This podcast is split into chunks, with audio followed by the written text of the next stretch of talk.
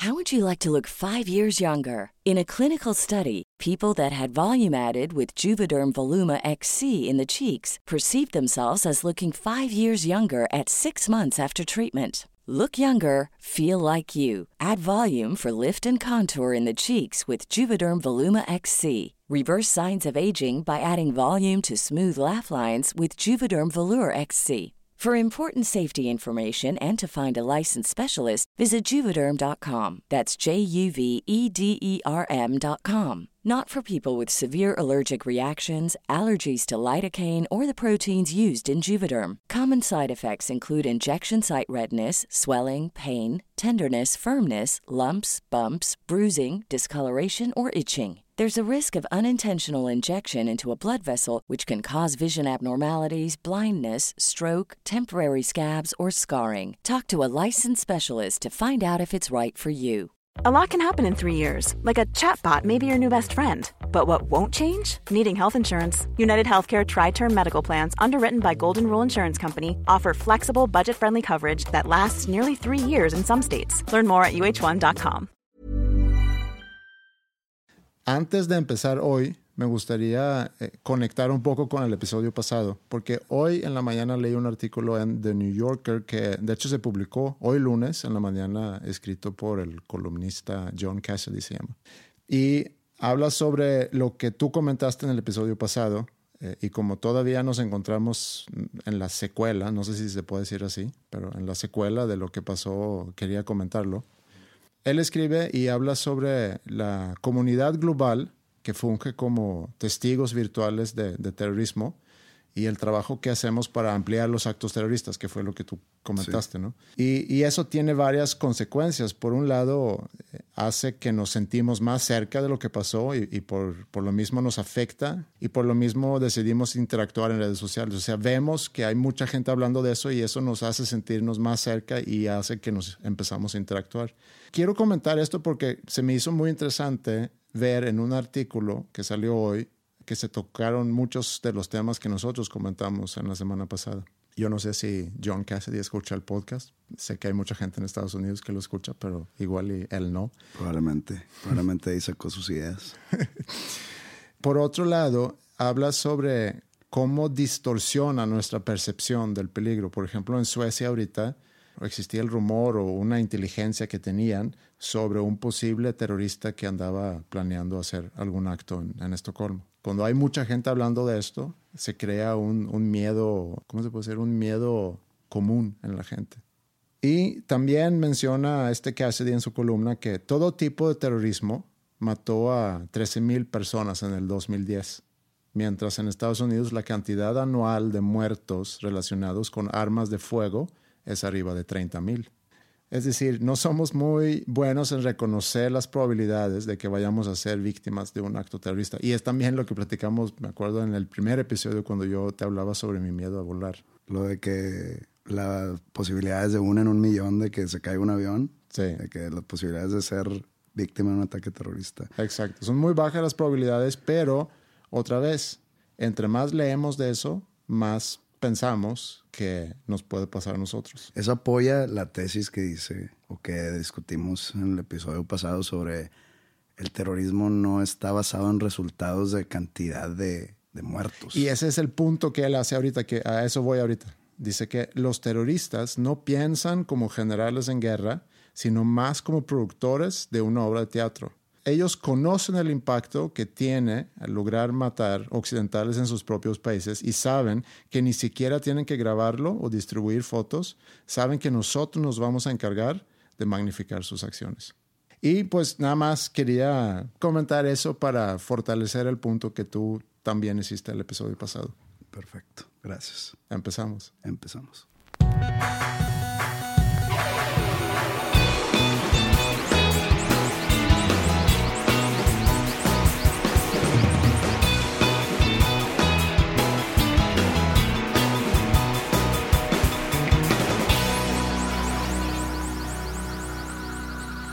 Eh, pues hablamos del concierto. ¿Del, del viernes en Monterrey o el sábado en Puebla? No, el, sábado en Puebla me, me, importa poco. Bueno. No, no te creas. Hay gente poblana aquí que... que no pensará lo mismo. No, yo quiero platicar sobre la experiencia tanto tuya como mía del concierto del viernes. Por los que no saben, el viernes pasado, 20 de noviembre, Panda se presentó aquí en Monterrey.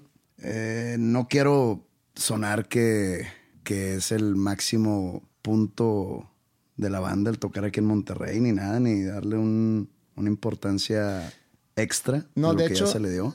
Te quería preguntar de eso nada más. Cuando tocas en tu ciudad, pues ahí están todos los amigos que te piden boletos, todos los amigos que quieren ir backstage, que quieren ir a la fiesta y, y no se vuelve eso un, un obstáculo en, en, algún momento cuando tocas en tu ciudad. No es obstáculo, es más como... O molestia. No, no es molestia tampoco, es más como normalmente estamos hablando antes del show, o sea, los días antes, meses antes. Pues siempre hay gente que nos pide boletos, ¿no?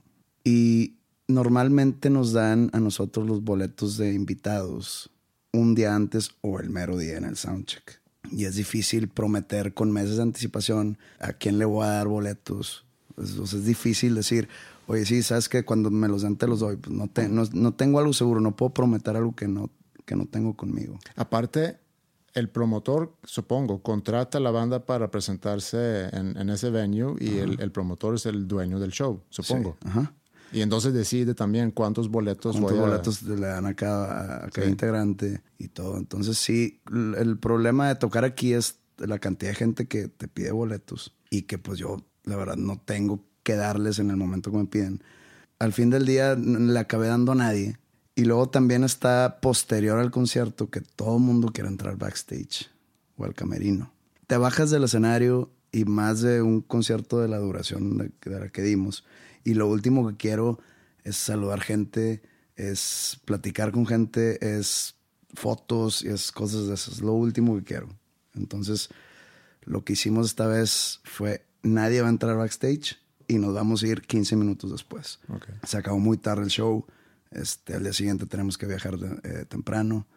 Entonces decidimos cerrar esa posibilidad a todos, a, ya sea familiares, ya sean amigos, todo. Entonces nos fuimos acabando.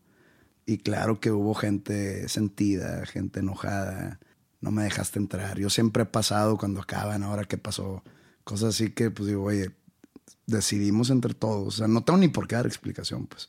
Decidimos entre todos irnos temprano porque el show está muy cansado. No, no, no fue nada personal contra alguien en especial, fue simplemente el irnos. Y aparte, como ya lo dije en un episodio anterior, cuando te conté lo de, de Guayaquil, ¿no? Lo de Ecuador. Estar backstage no tiene nada de especial. No hay ni nadie se la pasa bien. No es como que. Yo creo que para fans en general tiene su, sí. tiene su mística, yo creo también. Con fans sí, pero para amigos no tiene nada de especial estar atrás. Y aparte, yo estaba en un estado de cansancio que, que no los iba a poder atender como me gustaría atenderlos en otra situación. La verdad llegué y me senté en el camerino así viendo hacia el techo, tomar aire, descansar y en los 15 minutos, vámonos, vámonos, y nos fuimos y se acabó. ¿Y tú? Yo me divertí mucho. Es la primera vez que veo un show de Panda. Te conozco fuera del escenario. Uh -huh. o sea, y, te, y, te, conozco cada semana un poquito mejor porque aquí nos juntamos a, a grabar este podcast. Y entonces me causa una, ¿qué te puedo decir? Como que una especie de orgullo, no sé si es la palabra, pero es, es curioso tener esta relación que tenemos a través del podcast y luego te veo arriba del escenario como un artista presentándote enfrente de, de tantos fans y haciendo de lo tuyo, ¿no? Uh -huh. Que está muy padre eso. Tú me preguntaste el día siguiente qué pensé del concierto y, y, yo te dije, pues lo mismo lo que mi mamá me dijo cuando le presenté la música que, que yo grabo con mi banda y me dice, mira, está bien padre que estás tocando pero no es mi tipo de música. Panda tampoco es mi tipo de música, pero disfruté mucho el show. Pues es impresionante la carrera que ustedes tienen, son 15 años, son muy pocos los, las bandas que, uno, que logran grabar un disco y logran sacar un disco, y mucho menos las bandas que después de ese disco ya logran mantener una carrera por el tiempo que ustedes han logrado. Eso es un mérito en sí. Y aparte que como yo de chico tenía ese sueño de algún día poder hacer exactamente lo que tú haces. Aún más lo, respeto y, y, me da mucho gusto cualquier persona que, que, logra convertir una pasión en una profesión. Entonces, yo me lo pasé muy padre. Aparte, me tocó llegar eh, a un lugar donde había una que otra persona que me estaba reconociendo por, por el podcast. Entonces me tocó vivir un poco lo que tú seguramente vives todos los días de que te paran y que te ¿Y quieren qué, tomar qué una pensaste? foto. ¿Qué sentiste? Se siente padre porque sabes que son personas que en este mismo momento seguramente están escuchando el podcast. Entonces, pues es una forma, quiero pensar, de, de decir que escuchamos el podcast y, y nos gusta y queremos tener ese recuerdo. Te pedían foto y todo. Me pidieron foto algunos. Y estuve en el bar, ahí afuera de, de la cancha, y vi al otro lado del bar dos chicas muy guapas. Y me quedaban viendo. Y pensé, ah, pues a lo mejor también son personas que, que escuchan el podcast. Y como que estaban viendo el teléfono y hablando entre ellas dos. Y de repente una de ellas se, se acerca y me dice, ¿tú eres Andreas? Y yo, sí. Eh, ah, ok, ¿qué tal? Yo soy la novia de Pepe. Ah, es que estaba yo viendo la foto del podcast aquí en mi teléfono. No estaba yo segura si, si eras tú, pero pues sí, digo, sí veo que, que eres tú. Y ahí estuvimos platicando y, y ahí estaba también Mario con, conmigo, que, que dirigió la sesión de fotos y empezamos a hablar. Bueno, ella empezó a hablar mucho de las fotos y como lo tenía en el teléfono, decía, es que no te pareces nada, aparte te cambiaste el, el corte de pelo y te ves, Que te ves más viejo en la foto. te ves, más, yo. te ves más joven, me dice. Mira nomás. Y me dio mucho gusto estar esas tres horas y, y vivir y conocer otra parte de tu mundo que, que a final de cuentas es tu profesión. Y pues te felicito, estuvo muy padre. Muchas gracias. Y no te sientes porque digo que Panda no es mi música. No, porque para cada roto hay un descosido. Por ejemplo, yo te puedo decir que chance tu banda no es música que me guste, que aunque no la he escuchado.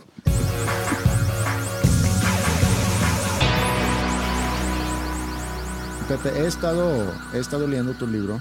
Me hiciste el, el gran favor de, de venir hasta mi casa, dejármelo ya hace tiempo atrás y me da pena que todavía no lo termino, pero ahí, ahí le llevo. y No, no es tan bueno entonces. Bueno, es que yo no he priorizado leer mucho últimamente, ni tu libro ni otro libro. He empezado como tres libros y más no, no encuentro el tiempo, si, si se puede decir eso. Pero he estado leyendo y, y lo que me gusta obviamente del libro es que no necesariamente, digo, tiene su cronología porque cuenta tu vida de una, en un orden, ¿no? Pero pues puedes agarrar un capítulo y leer sobre, por ejemplo, cierto disco y leer tu experiencia en ese disco y alrededor de ese disco. Entonces, está, está muy padre. Algo que me resalta al leer el libro es que hablas mucho de malas decisiones que consideras que tú has tomado en, en tu vida. De esa premisa nació la idea del libro, porque todo empezó por el título. Ese título es el título de una canción de Panda. Siempre me gustó el título, pues. Y Pensándolo bien, pensé mal. Y dije, voy a hacer un libro alrededor de, sobre malas decisiones. Y yo considero que he hecho algunas malas decisiones en mi vida. Entonces dije, voy a hablar de mi vida dentro de la música y con un, digamos, un twist de vida personal. Y se desenvuelve sobre esas malas decisiones, como va pasando cronológicamente mi vida. Y lo que, digo, no tenemos que meternos, quien quiera leer el libro, que al final de cuentas que compre el libro, pero entonces no quiero meterme en ejemplos de, de malas decisiones, pero lo que me llama la atención y, y me puso también a pensar en, ese, en esa onda de, de las malas decisiones. Yo creo que todos consideramos que hemos tomado malas decisiones. A lo mejor se vuelve un poco más difícil regresar en el, tiempo y ver nuestra vida y decir, bueno, ¿cuáles fueron esas malas decisiones y cuáles fueron las consecuencias? Para poderlo hacer, tienes que ver dónde estás parado ahorita y si te vas 20 años para atrás y ves tu vida y, y piensas en, en lo que tú soñabas, bueno, en mi caso cuando yo tenía 20 años, con qué soñaba cuando tenía 20 años, cuáles eran mis expectativas, qué quería yo con mi vida a los 20 años. Obviamente que no lo tenía muy claro, sino que se va desenvolviendo. Eso- Cuando alguien lo tiene claro, siempre en cualquier etapa de la vida de alguien, siempre alguien tiene sueños o metas. Esas metas nunca son lo clara suficiente como para tener un- una visión perfecta de lo que te estás imaginando. Entonces, este, cuando tienes 20, cuando tienes, en tu caso, 48, ¿cuántos? ah, te querías ver más joven que yo. Este. O sea, yo creo que son diferentes tipos de sueños, pero es la misma, la misma ilusión. Sí, pero en mi caso, cuando yo tenía 20, como te dije hace rato, pues yo tenía muy presente el sueño de la música. Quería ser músico, o si no músico, algo relacionado con la música. Y si veo cómo, o sea, cómo se han ido pasando las cosas, no empecé con cosas relacionadas con la música, pero una cosa me ha llevado a otra y así ha sido mi, vida y, a final de cuentas, hoy en día puedo decir que yo no cambiaría nada. He tomado malas decisiones, sí, pero de esas malas decisiones he aprendido, he corregido y he podido como que fortalecer mi camino o, cambiar a lo mejor un poco el rumbo para poder llegar. Seguramente habrá gente que pueda decir que yo a tal edad hizo una serie de malas decisiones y caí en, no sé, un abuso de drogas o dejé a un lado todos mis sueños para hacer tal cosa y ahorita me encuentro haciendo cosas que, que para nada me agradan. Creo que tanto tú como yo, a lo mejor por suerte, a lo mejor simplemente por donde nacimos y crecimos. A lo mejor eso ayudó mucho, pero por lo que tú quieras, pero somos personas afortunadas. Cuando quieres analizar las decisiones y cómo han impactado en tu vida, y eso es como que el medio el punto que quiero hacer aquí es, si tú puedes voltearte para atrás, si tú, Pepe, te volteas para atrás y dices, realmente no cambiaría nada y estoy muy contento con, con donde estoy ahorita, mi pregunta es, pues entonces, ¿realmente tomaste malas decisiones? Está un poco filosófica la pregunta, pero lo que yo me refiero son decisiones que en su momento fueron malas, pero que no cambiaron el camino de mi vida. O sea, ahorita donde estoy, yo creo que con esas decisiones o no, o sea, si hubieran existido o no, estaría más o menos en el mismo lugar. No es, por ejemplo, una mala decisión de que me voy a hacer drogadicto cuando tenía, no sé, 23 años. Voy a ser drogadicto. O sea, no lo decides eso. Sea, tú empiezas a caer, lo pruebas y te gusta, empiezas a probarlo más, empiezas a hacerlo como que un hábito hasta que ese hábito te empieza a destruir y que alguien te abre los ojos, porque normalmente un adicto jamás abre los ojos por sí mismo, y ya te empiezas tu proceso de curación o rehabilitación y llega un punto donde dices, ¿sabes qué? El haberme hecho drogadicto fue algo bueno que me pasó porque ahora este, veo la vida de diferente manera y ahorita ya soy pleno, ya soy feliz y demás. pero por ejemplo, una mala decisión. Eh, por ejemplo, tú que ya tienes familia e hijos e hijas, perdón, y ya tienes pues el plan magno de tu vida lo estás siguiendo, ¿no? Si tú cuando tenías 22 años terminaste una relación o dentro de la relación hiciste un acto por la cual se terminó, ya llámese o maltrato o este infidelidad o lo que sea. Sí. Y terminaron contigo. Mm. Para ti en ese momento fue una mala decisión ese maltrato o esa infidelidad. Entonces tú lo tomas como una mala decisión en tu vida. Pero ahora que ya estás casado y estás feliz y todo, pues dices, si nunca sabes si no hubiera hecho esa infidelidad, nunca hubiera terminado casado con mi esposa actual. Sí. Entonces, este, fue una mala decisión en tu pasado, pero que no te gustaría no haberla tomado porque ahorita ya estás feliz y ya tienes lo que, lo que realmente quieres. Sí. De esas malas decisiones hablo. O sea, malas decisiones que en su momento fueron malas decisiones para entrar en un ejemplo. Y hablando más de la vida profesional, de la banda, hablo mucho en el libro sobre que en cierto punto escogí yo mal un sencillo, que ese sencillo fue como un bache en ese disco. Okay. Empezamos muy fuerte, entonces yo decidí sacar esta canción y de repente como que el apoyo tanto de la gente como de la disquera empezó a desaparecer, como que no les gustó la canción. ¿Quién toma esa decisión? ¿Lo hacen en grupo? Lo hacen en grupo, pero normalmente yo soy el que sugiero. Pero es, digo, me refiero al grupo, es banda, pero también management, eh, disquera. No, es totalmente banda. Es nada más la banda. Sí. Ok. Entonces yo decido, bueno, no decido, yo sugiero y promuevo mucho ese, ese nuevo sencillo.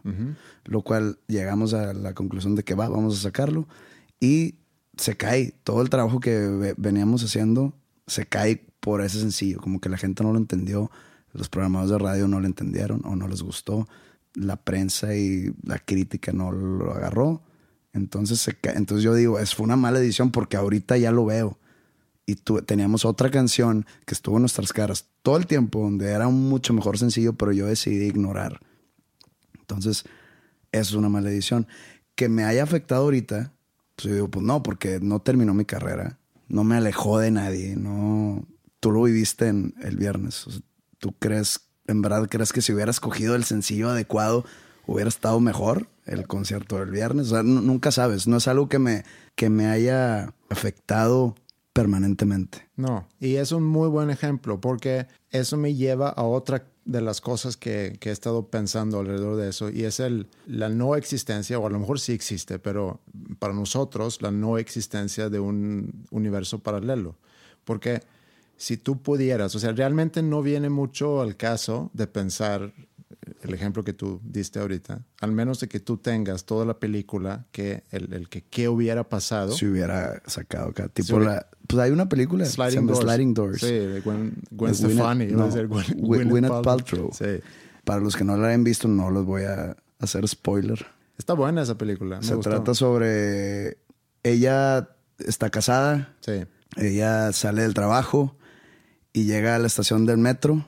Ahí se hacen dos vertientes en la película donde agarra el metro para llegar temprano a su casa o donde se le cierran las puertas del metro y no alcanza. Entonces te dividen la historia y en una pues pasan muchas cosas cuando al subirse al metro y llegar a su casa temprano y todo lo que pasa donde no agarra el metro. Exacto. Nunca sabes si hay un universo paralelo. Nunca sabes si y hay en el otro universo alterno donde yo decidí no ser músico, donde soy un abogado y donde ahorita tuviera tres hijos, estuviera gordo y pelón y, e infeliz. Lo que sabemos es lo que, lo que vivimos, lo que hemos vivido. Eso es lo que sabemos, ¿no?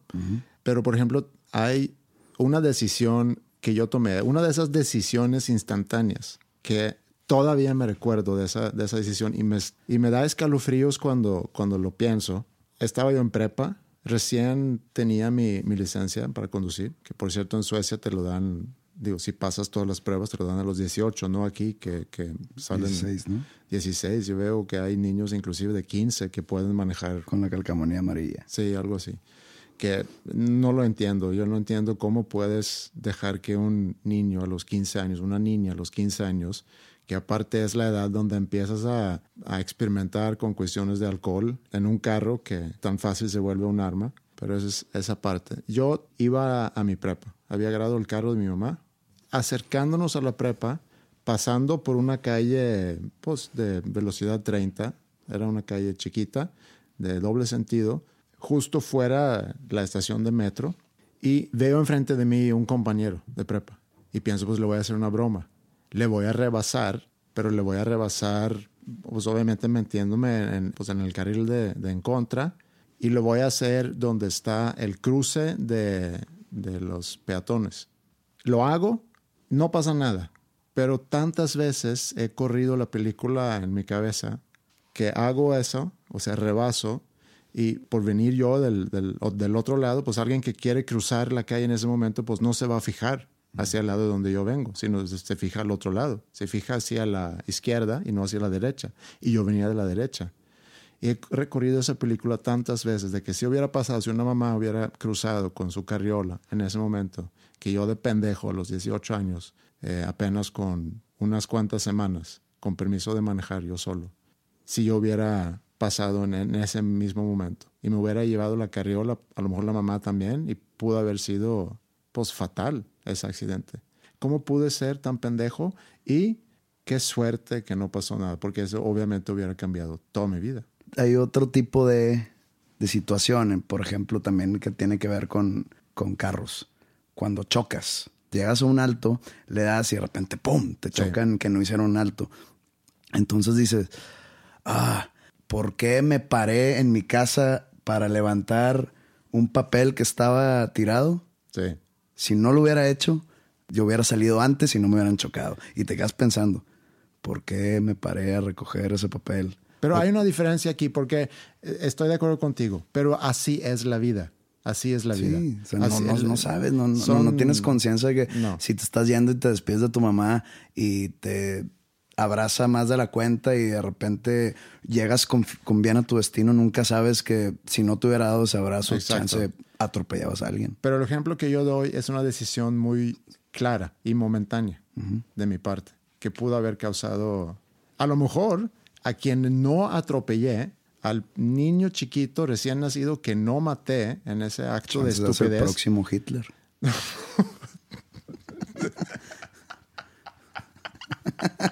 Entonces ahí es donde No, me lo- hubiera gustado atropellarlo. Lo, lo que te iba a decir es que chance que esa mamá con esa carriola perdió el metro y no llegó a, a cruzar la calle donde yo iba pasando. en- y eso es lo que tú dices. Digo, si tú te sales de tu casa un minuto antes, un minuto después, puede afectar. No puede cambiar. Sí. o por ejemplo, también está la de si estás viendo un partido de fútbol en el estadio y tu equipo pierde 3-0 Mm. Y lo dices, ¿qué hubiera pasado si no hubiera venido? ah, pero sí. O sea, ¿qué hubiera pasado si hubiera dicho, sabes que no voy a ir? Porque siempre que voy pierden. sí. Si me hubiera quedado en mi casa, hubieran ganado. No, pues obviamente que no. Nunca sabes. Pero dile eso. es un, es- es- el que tú estés o no es un factor real Mm. que influye en el resultado. Pues sí, yo creo que te estás dando demasiada No, importancia. es que no es, no, no es importancia a mí, sino es la importancia de cambiaría todo. Sí, es como la teoría, ¿cómo se llama? La Caos, la de la mariposa. Ajá. Que el movimiento de las alas de una mariposa pueden llegar hasta a convertirse en un huracán. Bueno, pero regresando, y si yo, y si me, me tomo a mí mismo como ejemplo, llevo 15 años, por ejemplo, lo que te platiqué en, en la semana pasada, de hecho, llevo 15 años con mi empresa Sanfora junto con Alejandro, y sin duda hemos nosotros tomado decisiones malas. Hemos tomado decisiones buenas, algunas decisiones no tan buenas, pero nos ha mantenido y nos ha llevado y todavía 15 años, así como tú con Panda, todavía 15 años después, aquí estamos, porque tanto que hemos aprendido, tantas equivocaciones que seguramente hemos tenido, ojalá aprendas de eso y empiezas a ver, bueno, qué sería un mejor camino entonces. Y yo creo que cuando hablamos de las malas decisiones y creo que puede ser hasta un buen mensaje para los que están escuchando porque eh, en un momento donde sientes que hay un fracaso, que causaste un fracaso, que eres un fracaso o que no lograste lo que esperabas lograr, la importancia de, tratar de verlo en, en el tiempo y decir, bueno, de este fracaso que tú sientes ahorita o, o lo que ahorita la decisión mala que a lo mejor sientes que tomaste, de eso aprendes algo y de eso se trata en la vida. Por ejemplo, hoy tengo 35 años y son 35 años en los cuales ha habido muchos fracasos y muchas malas decisiones. Mucha gente puede decir, a Pepe le ha ido bien en todo lo que ha hecho. Y yo te puedo decir, no, en esos 35 años, como ha habido tres cosas buenas que me han salido, ha habido 20 malas que yo he sentido un fracaso total en cuestión profesional, en cuestión sentimental. Este, te puedo decir que, digo, no tiene nada que ver con mi presente, pero pues en mi pasado he tomado muchas malas decisiones en la cuestión sentimental, en la cuestión profesional también, en cuestión personal, en cuanto a amigos, familia, muchas decisiones que pues me afectaron en ese momento y que yo veía como un fracaso. Y creo que lo comentas también en el libro, escribes, no me acuerdo eh, exacto, pero parafraseando algo de de los fracasos también nos hacemos quienes, quienes somos. Sí, son partes, son, son características tuyas, te forjan carácter. Y hoy día, digo, esos fracasos, digo, fueron fracasos en su momento, pero ahorita ya no. Ahorita ya fueron superados totalmente. Ya tuve otros logros que hicieron que esos fracasos ya no existieran o que estén opacados totalmente. Entonces ahorita hay gente escuchando que lo que tú dijiste ahorita, que sienten que es un, son un fracaso tras otro. Va a llegar un momento en que te, algo te va a salir tan bien, vas a estar tan satisfecho y orgulloso de ese algo nuevo que viene, que esos fracasos que estás viviendo y que sientes como un cero a la izquierda va a desaparecer o se va a opacar o ese fracaso que te está causando tantos males va a ser algo bueno, o sea, te va a forjar un carácter para que seas fuerte en un futuro. Eso así lo veo yo y así lo tomo yo en el presente. Y yo creo que así es. Y entonces esas malas decisiones se convierten no en buenas, porque no, no, no lo fueron buenas decisiones, pero pues se hacen parte de ti. Y si tú en algún momento estás orgulloso de ti o estás contento con tu vida, esos fracasos son ladrillos de esa construcción. O esas malas decisiones son cimientos de esa buena construcción. Obviamente hay malas decisiones que no que te vayan a embrujar para, para siempre, pero que sí pudieron haber sido obstáculos fuertes o un freno o un impulso que ya tenías en cuanto a algo. Mm. Y que siempre van a estar ahí, siempre van a estar en, atrás de tu cabeza. Por ejemplo, hablo en el libro sobre la influencia de una canción sobre otra que tuvo en mí. Yo digo, ¿qué hubiera pasado si no hubiera existido esa influencia? ¿A qué te refieres? Para ti. O sea, para ti con desprecio que hubiera pasado si no hubiera existido esa canción. Y que es una canción que no tiene ningún tipo de, importancia dentro de la historia del grupo, más que lo negativo. Esa canción pudo no haber existido. Puedo entender que, era un, bache, digo, es de los discos que más han vendido y, el, disco que sigue, porque eso platicábamos en la entrevista que hicimos. Para los que no han escuchado la entrevista con Pepe en Habitat, busquen Habitat en iTunes, eh, escuchen la entrevista de Pepe y también eh, a los demás entrevistas. Este anuncio es traído por ustedes por Sanfora Producciones. ¿Qué hubiera pasado si no hubiera pasado? Valga la redundancia. ¿Dónde estaría yo? ¿Dónde estaría la banda? Es como un tipo de sliding door igual. Mm. El momento que decidí sacar esa canción. Te repito, esa canción no fue ni sencillo, no fue de las populares, no fue nada y la verdad la hemos tocado muy pocas veces en vivo. O sea, no ayudó en nada en sí esa, la existencia de esa canción. Digamos que era un relleno. ¿Fue una canción nada más? Sí. Porque yo leí que eran. Ah, no, es que de ahí se empezaban a, agarrar a inventar cosas. Sí. Que si muñeca se parecía. Que empezaron a comparar. Today the Smashing Pumpkins y cosas así que ni al caso. Que vi que empezaron a comparar eh, letras y es que era, eh, traducir. de, das cuenta que era por, por esa. Se llama Miedo a las Alturas. Y pues ya de ahí empezaron a agarrarse de muchas cosas ¿Y qué hubiera pasado si no hubiera existido? Pues nunca sabes, nunca sabes si... Te voy a decir algo. Cuando yo empecé a componer música, me pasaba muy seguido que de la música que yo estaba escuchando en ese momento se reflejaba inmediatamente en la música que yo estaba componiendo. Y mi hermano siempre me decía, ah, es que suena como tal rola, suena como tal rola. Y luego ya me fui dando cuenta que, pues, pues sí, era, era muy obvio que tenía una influencia muy directa de la música que estaba escuchando y, ya. Y luego ya vas medio construyendo tu forma de componer. Yo dejé la composición por muchos años y es hasta, hasta reciente que estoy empezando a componer música otra vez. Obviamente que si te dejas influenciar, sobre todo si no compones eh, a diario, si no es un músculo que vas entrenando para formar y, pues hacerte con tu propio estilo de composición. Pero aún así, a cada rato salen canciones que se parecen demasiado a otras canciones. Y a veces no pasa nada y a veces pasa lo que le pasó a Sam Smith con, con la rola de, Tom Petty. Obviamente una cosa es dejarte influenciar por, por la parte de la música, un sonido o un una progresión. Otra cosa es agarrar una letra y a lo mejor es difícil de defenderlo, pero si tú fueras en aquel entonces, si tú fueras un artista o un compositor que hace su vida como artista y compositor, agarrando música de otras personas para convertirla en, tu música, pues tu carrera se hubiera acabado muy, muy pronto. Entonces, otra vez, en el lapso del tiempo, podemos voltearnos para atrás y decir, pues sí, seguramente fue una mala decisión, una, pues, ¿cómo se dice? Chaqueta mental. Chaqueta mental, sí. Pues que ahí está. ¿Y qué hubiera pasado si sí o qué hubiera pasado si no? Eh, pues no vamos a saber. Lo que sí sabemos es que el viernes pasado se presentaron en el auditorio Banamex con, con un lleno total. Sí, nunca, nunca voy a saber cuál sería el mundo, el universo alterno. Claro. Yo estoy contento con lo que hemos logrado con la gente que nos sigue, con la gente que nos quiere, la gente que apoya. O sea, no necesito más. Pero, este, pero es, es algo que está en la historia. Y, fue una mala decisión en su momento que la pude haber superado. Es diferente. O sea, yo tuve tanto la fortaleza como el apoyo, como la templanza para superar eso, que fue un error grave. Sabes que yo creo que la moraleja, a lo mejor, de esta pequeña historia dentro de, del tema ahorita de hablar de decisiones es a final de cuentas se trata de, de, qué haces con las consecuencias o cómo tratas a las consecuencias y si te decides levantar o no para seguir adelante. Yo creo que esa es la diferencia. Este, como, como tú dijiste hace, hace rato, o sea, si, si yo fuera esa persona, mi carrera se hubiera acabado a los cuatro años, que fue lo, que pasó esto fue en el año cuatro y estamos en el año donde ya va a empezar el año 16.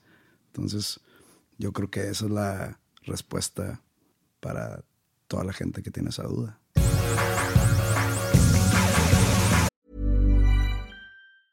A lot can happen in the next three years. Like a chatbot may be your new best friend.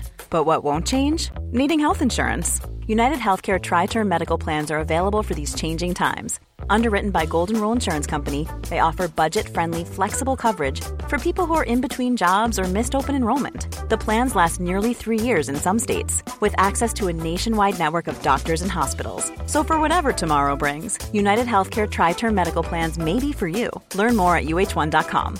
Hey, I'm Ryan Reynolds. At Mint Mobile, we like to do the opposite of what Big Wireless does. They charge you a lot we charge you a little. So naturally, when they announced they'd be raising their prices due to inflation, we decided to deflate our prices due to not hating you.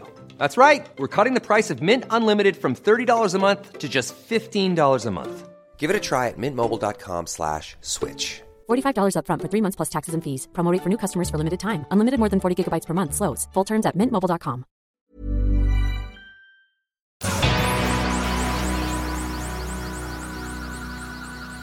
Vi eh, un par de películas de rap. Vi Straight Outta Compton. No sé si viste esa película. La he querido ver, pero no. Cuando, cuando salió en el cine no, no tuve chance y estoy esperando que salga. Ya. Vela es, es muy buena. Es muy buena. El casting es muy, muy bueno.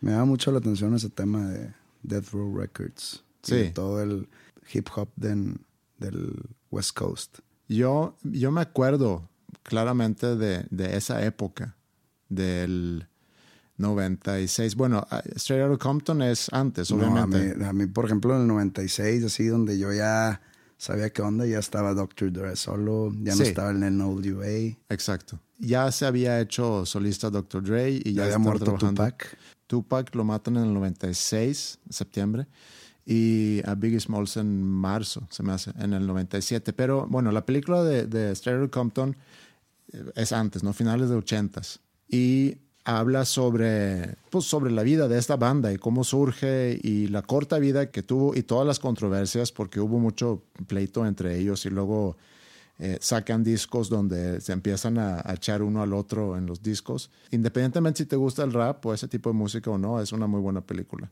Yo no soy súper fan de rap, pero sí me gusta y sí he tenido mis épocas donde medio escucho música de rap. Hay algo que me gusta de, de la música no tanto las letras, porque de repente hay letras que, que, no me puedo identificar con esas letras. Hay una escena en la película, están tomando un descanso afuera del estudio y están ahí en, el, en la calle afuera del estudio y llegan los policías y los empiezan a, maltratar. Y de ahí entran al estudio otra vez y se da por entender que ahí surge la canción de Fuck the Police, ¿no? De, de NWA. Entonces, puedes entender un poco más sobre las letras y puede, o sea, la película te ayuda a contextualizar lo que ellos vivían en su momento en esa parte de Los Ángeles, de Compton, o donde habían crecido. Pero la música en sí es algo que me, que me gusta mucho. Y luego poco después vi la película de, de Biggie Smalls, o de Notorious. Notorious B.I.G. Notorious B.I.G. La película se llama Notorious y habla sobre su vida. También una película muy buena.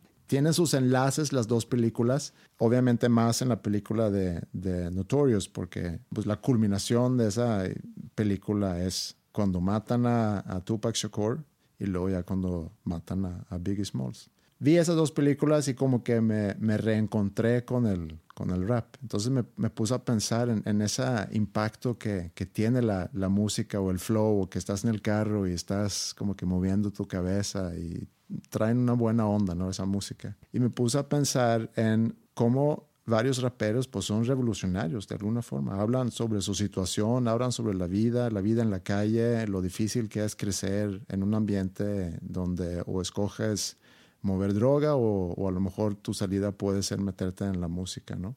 Y pensé en el aspecto político de eso. Y pensé en varios políticos de este continente, políticos de, de Latinoamérica, que también a nivel mundial muchos de ellos o varios de ellos son considerados como pues, revolucionarios de alguna forma. Tenemos a Che Guevara, que yo me acuerdo todavía de chiquito que tenía hermanos mayores de amigos míos que tenían el póster de, de Pero Che él no Guevara. era político, pues Che Guevara, era militar, ¿no? pues Che Guevara era un revolucionario, que también es otra película muy, muy buena, la película de Che Guevara. Fidel Castro, ya más reciente, gente como, como Hugo Chávez. Eh, entonces, Hugo Chávez, revolucionario. pues en su discurso político, Pero él vivía y se desvivía por Simón Bolívar. O sea, era como un seguidor más, el más ferviente de ellos. Un grupo de países que se le llaman bolivarianos, que es como el, el norte de Sudamérica. Es, por ejemplo, Venezuela, Ecuador, Bolivia. No sé si Colombia esté dentro de, pero sí son como un, un conglomerado comercial, creo que son acuerdos comerciales. Y este, entonces por eso Venezuela es la República Bolivariana de Venezuela. Pero pues sí se deben muchos a tipos como Hugo Chávez que llegan al poder con un sueño bolivariano de unión hispanoamericana. Pero como tú dices, es el discurso político que ellos tienen cuando detrás hay un manejo socialista que pues ya vemos ahorita en el caos que vive Venezuela, todo el legado que deja Hugo Chávez. Este, Sí, y no quiero tampoco meterme en, cuestiones políticas de, opinar sobre el trabajo de, Hugo Chávez, pero cuando estaba pensando en eso, en, el rap y en- en esos revolucionarios, también reconocidos por sus discursos, pensé, bueno, ¿qué pasa si mezclas esas dos cosas? Obviamente el rapero tiene cierto flow en su onda, en su discurso, en su mensaje, y lo pone con la música y, logran hacer una dinámica que a final de cuentas es una canción de rap. Y pensé, bueno, estas personas reconocidas por su discurso seguramente tienen cierto flow también. Seguramente tienen una, una capacidad de, de cautivar a su público, no solamente con las palabras, sino la manera en que están entregando también sus discursos. Pero bueno, quise hacer el experimento. ¿Qué pasa si de sus discursos haces un rap? ¿Cómo puede funcionar? Y te quiero poner tres ejemplos y a ver qué, qué opinas tú. El primer ejemplo es precisamente de Hugo Chávez y su onda es un poco más de gangster rap.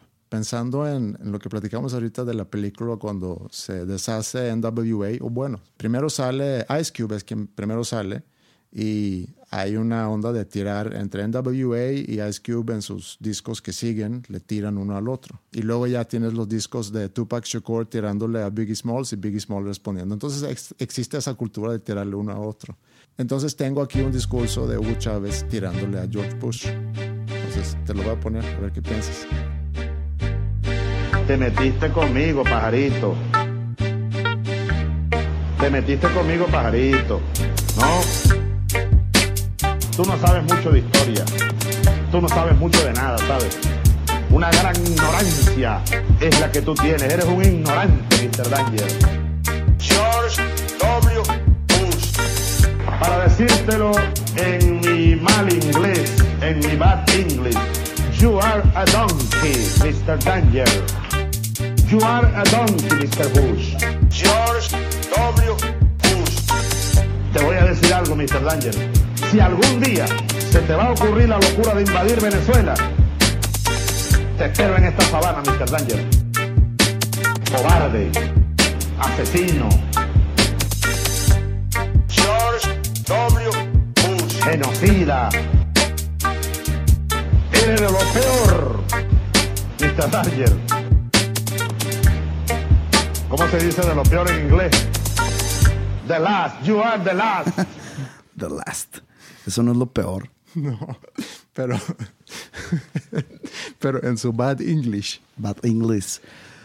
Pues digo, ahora eh, la pregunta es, ¿quién hizo más mal a su propio país? ¿George W. Bush o Hugo Chávez? A lo mejor la pregunta no es quién hizo más mal a su propio país, este, quién hizo más mal al mundo. Sí trae, sí trae onda el flow, ¿no? ¿Te gustó? ¿Puede ser un, un hit? Creo que no. Ok, vamos con el ejemplo que sigue. Ok. Esto es eh, Pepe Mujica, tu tocayo. Mi tocayo uruguayo. Ex presidente uruguayo. Este estilo de rap es un poquito más eh, filosófico o intelectual. A lo mejor una onda más eh, Andre 3000 de Outcast, si lo queremos comparar. Intelectualoide. I now have the honor to invite His Excellency José Mujica Cordono, President of uh, the Eastern Republic of Uruguay. Permítasenos hacernos algunas preguntas. ¿Qué le pasaría a este planeta si los hindúes tuvieran la misma proporción de autos por familia que tienen los alemanes?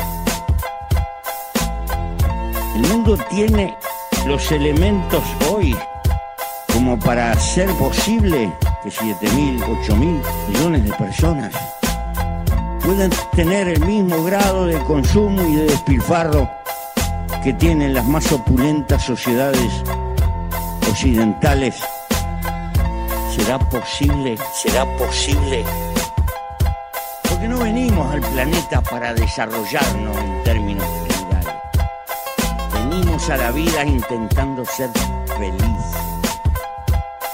Porque la vida es corta y se nos va. Pero si la vida se me va a escapar, trabajando, trabajando para consumir un plus, en mi humilde manera de pensar. Pobre no es el que tiene poco, pobre es el que necesita infinitamente mucho y desea y desea y desea y desea y desea más y más. ¿Qué te pareció a Pepe Mujica? Se me hizo más interesante este que el anterior. Sí. Digo, por lo mismo que se mete más al espíritu del capitalismo, ¿no? Con el consumismo el despilfarro. Sí. ¿Qué pasaría si en todo el mundo existiera ese alcance económico que tienen, dice ahí, los alemanes? Imagínate que en India tengan todas las familias tres carros. Pero eso pasa en Venezuela. Al ser tan barato la gasolina, todo mundo tiene carro. Y es lo que pasa, es un caos vial Caracas. Es el peor tráfico que he vivido en mi vida. Y es gracias a lo barato de la gasolina. Hay un carro de tamaño regular, llenas el tanque de gasolina con un dólar. No te estoy mintiendo.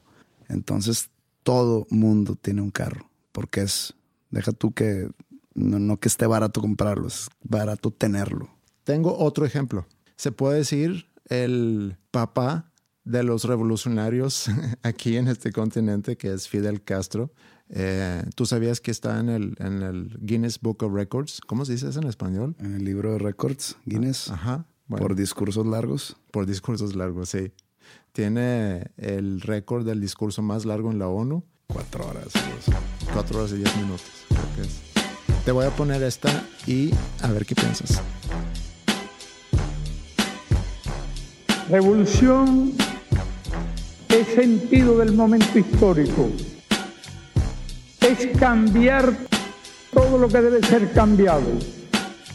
Es igualdad y libertad plena. Ser tratado y tratar a los demás como seres humanos. Es emanciparnos por nosotros mismos y con nuestros propios esfuerzos. Desafiar poderosas fuerzas dominantes dentro y fuera del ámbito social y nacional. Es defender valores en los que se cree, los que se cree al precio de cualquier sacrificio. Es modestia, desinterés, altruismo, solidaridad y heroísmo es no mentir jamás ni violar principios éticos. Es convicción profunda de que no existe fuerza en el mundo capaz de aplastar la fuerza de la verdad y las ideas. La fuerza de la verdad y las ideas. Revolución es unidad, es independencia, es luchar por nuestro sueño de justicia para Cuba y para el mundo. Es la base de nuestro patriotismo, nuestro socialismo y nuestro internacionalismo. Ahí te va lo que, lo que puedo llegar a concluir de los tres. Hugo Chávez suena muy rencoroso. Mujica suena muy realista, pero a la vez fatalista. Y Fidel Castro suena muy soñador. suena, suena como una utopía en su cabeza, la cual es muy diferente como lo expresa aquí a lo que hizo con Cuba. Pero deja a un lado el discurso político y vamos a clavarnos con su potencial como artista rap. El artista rap latinoamericano siempre fue muy político y el artista rap norteamericano o gringo siempre fue muy social. Creo que esa es la gran diferencia por el tipo de represión de donde viene ese rap. La represión política, sociopolítica latinoamericana contra la represión social totalmente que vivían estos raperos en, en California. Sí. O en Nueva York. Siento que ellos hablan más sobre la pobreza, la policía y todo eso. Y el, rapero latinoamericano habla más sobre los líderes y sobre sus creencias o sus modelos económicos sociales o todo eso. Todo esto que me has puesto como que me recuerda a que alguna vez tú me sugeriste que yo debería de grabar un, un audiobook claro, de mi eh, libro. Sí, sigo pensando que es algo que deberías hacer. Fíjate que no es algo que tengo en mente, pero se me ocurre ahorita hacer como un tipo de, de canción como esta. Ajá. Yo leyendo un, un pedazo de mi libro. ¿O por qué no leer todo el libro y, y pones música? Oye, ya puedes hacer canciones. O sea, el libro es de qué? ¿De 300, 400? 350 páginas. Ajá. O sea, de ahí puedes sacar unas 100 canciones. no, tampoco. Pero bueno, vamos a hacer un ejemplo cómo sería. Ajá. ¿Va? Sí, sí, vamos a hacerlo. Me gusta. Así podemos a lo mejor terminar eh, el episodio. En vez de canción. en vez de canción ponemos eh, un ejemplo de cómo sería el audiolibro de tu libro. Pero ¿y luego qué vamos a subir en, en los playlists? Pues vamos a encontrar la forma de, de que se, se, le interesa a alguna disquera y podemos subirlo en Spotify. Me late mucho, Pepe. Ponemos, ponemos eso al terminar. Antes de terminar, ¿cómo te gustaría resumir el episodio de hoy? No creo que existan en, sí malas decisiones, son decisiones que han forjado tu vida a llegar hasta donde estás. Como dije, si tu vida fuera un edificio, esas malas decisiones son cimientos, son ladrillos de ese edificio y si no existieran, pues chance ese edificio se caería. No se avergüencen de sus malas decisiones, no lo vean como algo malo, son parte de tu carácter, son parte de tu personalidad que has formado a través de los años y sin ellas tu, tu esencia no sería lo mismo. Bien, Pepe, me, me, gusta eso. Algo que escuché en tu, en tu show, dices mucho gracias amigos después de las canciones. Sí.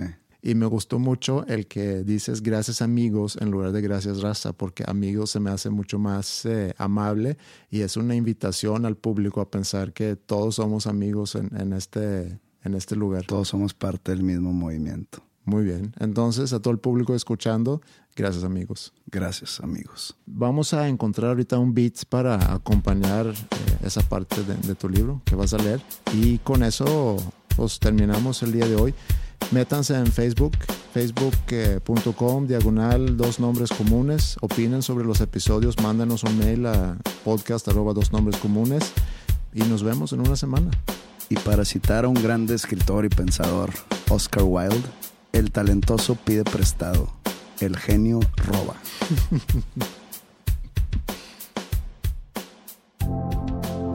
mi trabajo o mi ocupación o como me gano la vida es totalmente algo sin importancia.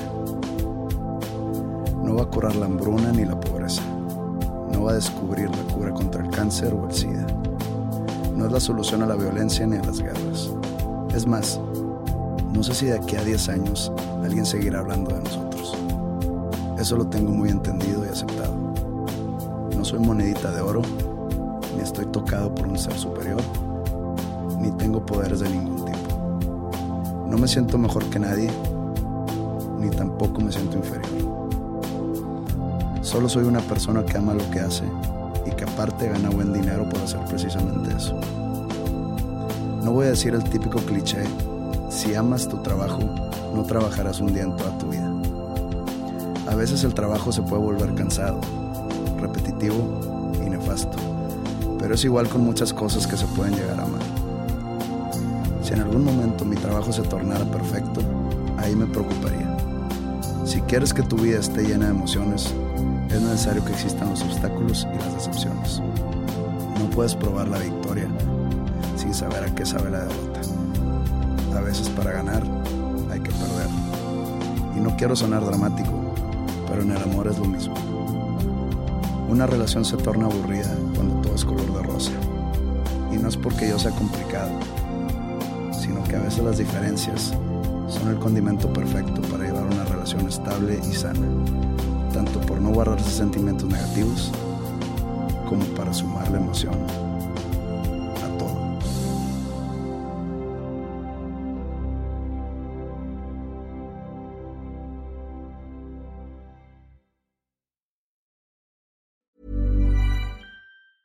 Even when we're on a budget, we still deserve nice things. Quince is a place to scoop up stunning high-end goods for 50 to 80% less than similar brands. They have buttery soft cashmere sweaters starting at $50, luxurious Italian leather bags, and so much more. Plus, Quince only works with factories that use safe, ethical, and responsible manufacturing. Get the high-end goods you'll love without the high price tag with Quince.